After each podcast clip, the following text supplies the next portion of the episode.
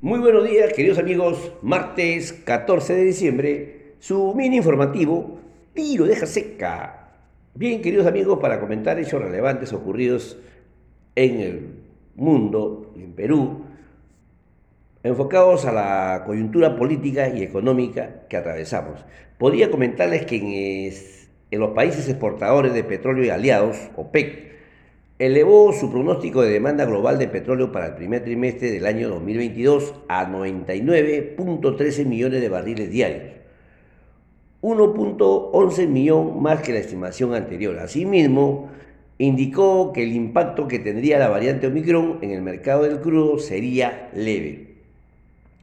Otro hecho, en Reino Unido, autoridades sanitarias confirmaron el deceso del primer paciente infectado con la variante Omicron, luego de que se detectaron los primeros casos el 27 de noviembre. Asimismo, informaron que Omicron ya representa el 40% de las nuevas infecciones en Londres. Finalmente, en Estados Unidos, la vicepresidenta Kamala Harris anunció nuevos compromisos de inversión privada por un monto de 1.200 millones de dólares en Centroamérica, en los que participan PepsiCo, Microsoft, Nespresso y Mastercard con el fin de crear empleo y mejorar la situación económica en la región.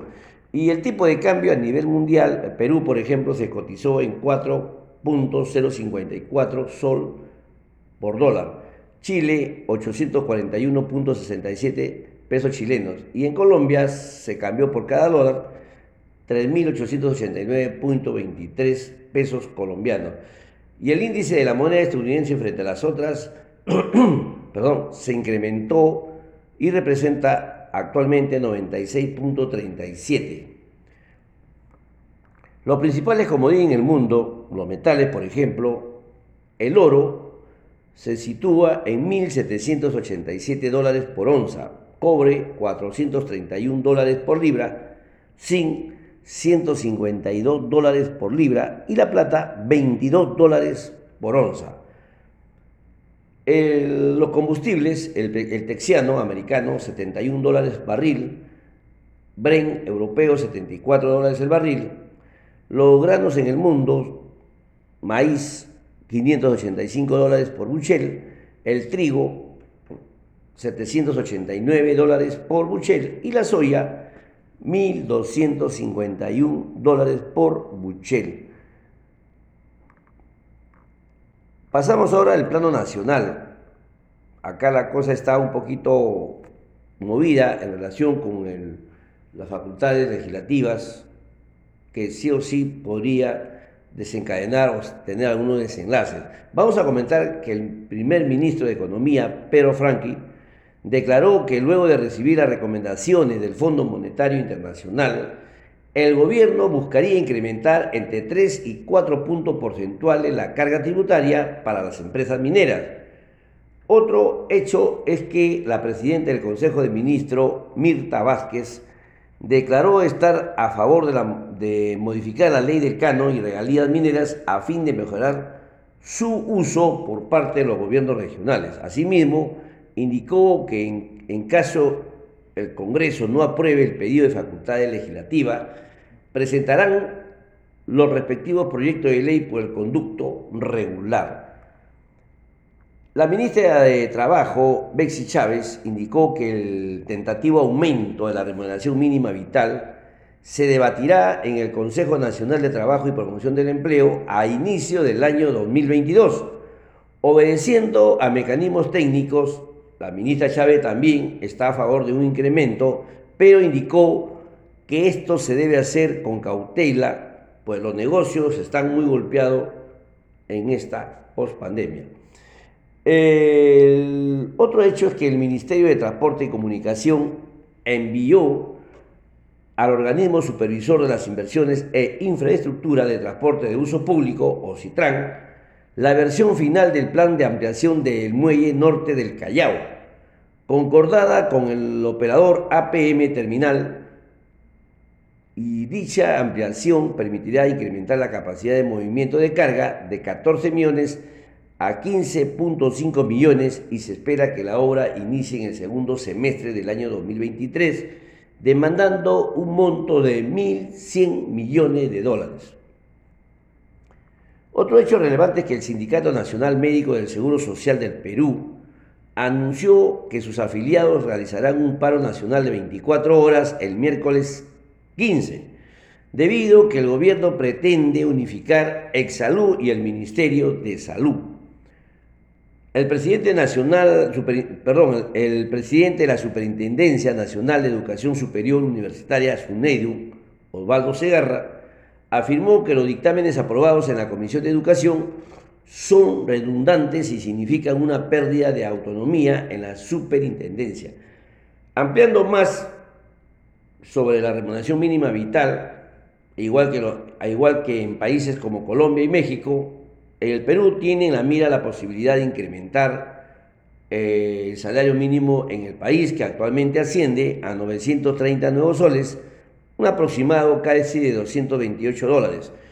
El titular del Ministerio de Economía y Finanzas, el señor Franque, consideró que sí, que sí debería aumentarse la remuneración mínima vital que, otorga, que otorgaría el país a partir del año 2022, luego de que se entregue el bono extraordinario aprobado por el gobierno de 210 soles para todos los trabajadores del sector, for, eh, del sector público y privado que perciben ingresos por menos de 2.000 soles. Este bono está previsto para alcanzar a los trabajadores en este último mes del año 2021 y durante el primer trimestre del año 2022.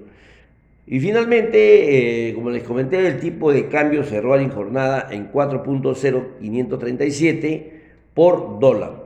BCR del Perú no intervino en el mercado cambiario, únicamente se reportaron vencimientos por 28 millones en su cambiario ventas a tasa fija, siendo este el monto de oferta neta negativa. En relación al avance COVID-19, fallecieron 19 personas, nos encontramos a 70.8% de la población vacunada y un stock disponible de aproximadamente 10 millones de vacunas. Todos estos datos están en el Bloomberg, SBS, INEI, MINSA el, y WEDE Congreso. Ustedes ahí pueden ampliar los comentarios.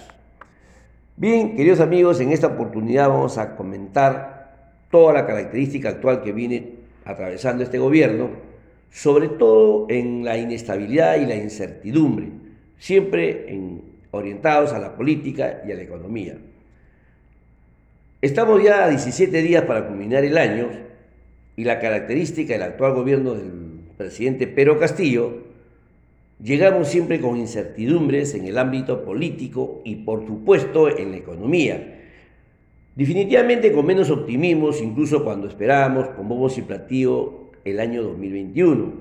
Esta semana se espera el desenlace del debate en el Congreso para definir si se otorgan en su integridad al gobierno las facultades tributarias solicitadas al Congreso. El ministro de Economía, Pedro Franqui, y más de, más de un asesor del Ministerio de Economía y Finanza, han salido a defender la propuesta, pero sin convencer. A ellos se le han sumado los gobiernos regionales. Justamente a ellos me quiero dirigir. Los gobiernos regionales y los municipales demandan más recursos, aunque cada año son incapaces de gastar la mayor parte de los presupuestos asignados para inversión. Sobre esa situación casi no hay ninguna explicación del Ministerio de Economía y Finanza, ni de sus asesores y por supuesto tampoco de los gobernantes regionales y alcaldes. Por citar ejemplos, los distritos que reciben canon y regalían para obras todavía no ejecutan más de 3.831 millones de soles, a pocos días de terminar el año. A los primeros días de diciembre del presupuesto institucional modificado, que es de 54.953 millones de soles, destinados a la inversión pública, solo se ha gastado 31.855 millones de soles. Desde el gobierno se menciona frente a ellos que el monto es récord de inversión pero esa explicación no es suficiente, es ser complacientes con las entidades ejecutoras y lo que es peor, en el Congreso no se realiza la fiscalización y las exposiciones de Frankie, salvo excepciones, no merecen una crítica sustentada pero sí para pedir más dinero. Además, el gobierno de Castillo ha puesto poco énfasis en la capacidad de los recursos humanos que debe tener el Estado, más aún si se quiere asumir grandes retos. Muy por el contrario, varios nombramientos de ministros y funcionarios han terminado en escándalos, acusaciones y lo que es peor aún, hay la intención que el Ministerio de Trabajo absorba a la Autoridad Nacional de Servicio Civil, servir, lo cual la situación puede empeorar pese a que dicha entidad tiene casi todo cuesta arriba, dadas las trabas que diversos gobiernos le impusieron. Y a nivel de los gobiernos regionales y municipales o municipalidades, basta recordar que la mayoría de los gobernadores actuales están imputados por irregularidades en su función y corrupción. Nos preguntamos a esas autoridades, ¿se pretenden seguir asignando más recursos sin trabajar simultáneamente en el tema de las capacidades? Son interrogantes que todavía aún no lo responde el ministro de Economía y Finanzas. Como bien recuerda el exministro David Tuesta, un informe del Banco Interamericano de Desarrollo en el año 2018 reveló que el Perú desperdicia 2.5% del PBI en gasto ineficiente.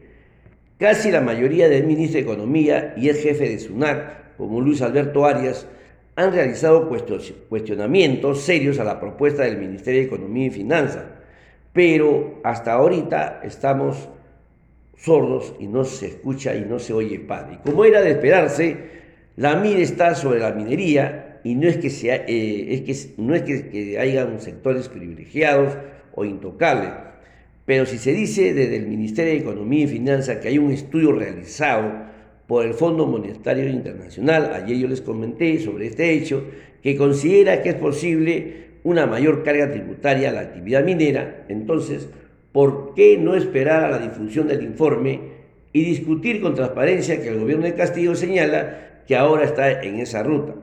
Se arguye que debe aprobarse este año para que tenga vigencia el año 2022. Sin embargo, en ara del debate, hay que recordar que si se pretende modificar la legislación de tributos especiales a la minería, como la regalía, gravámenes especiales e impuesto especial, como son de periodicidad trimestral y no de anual, como el impuesto a la renta, bien pueden discutirse durante el verano, queda pues en manos de los congresistas de las comisiones de Constitución y de Economía la responsabilidad de repensar las facultades solicitadas y decidir qué es lo más conveniente es es o si los proyectos de modificaciones tributarias se deciden finalmente en el recinto parlamentario o en la plaza de Bolívar. Bien, queridos amigos, estaremos atentos sobre este desenlace final sobre las facultades tributarias solicitadas al Congreso por el Ejecutivo, ¿no? En materia tributaria básicamente, ¿no? Así que, queridos amigos, esos son todos los hechos relevantes, los comentarios del día siempre a cuidarnos, amigos, y sobre todo, amarnos los unos a los otros. Hasta el día de mañana, muchísimas gracias.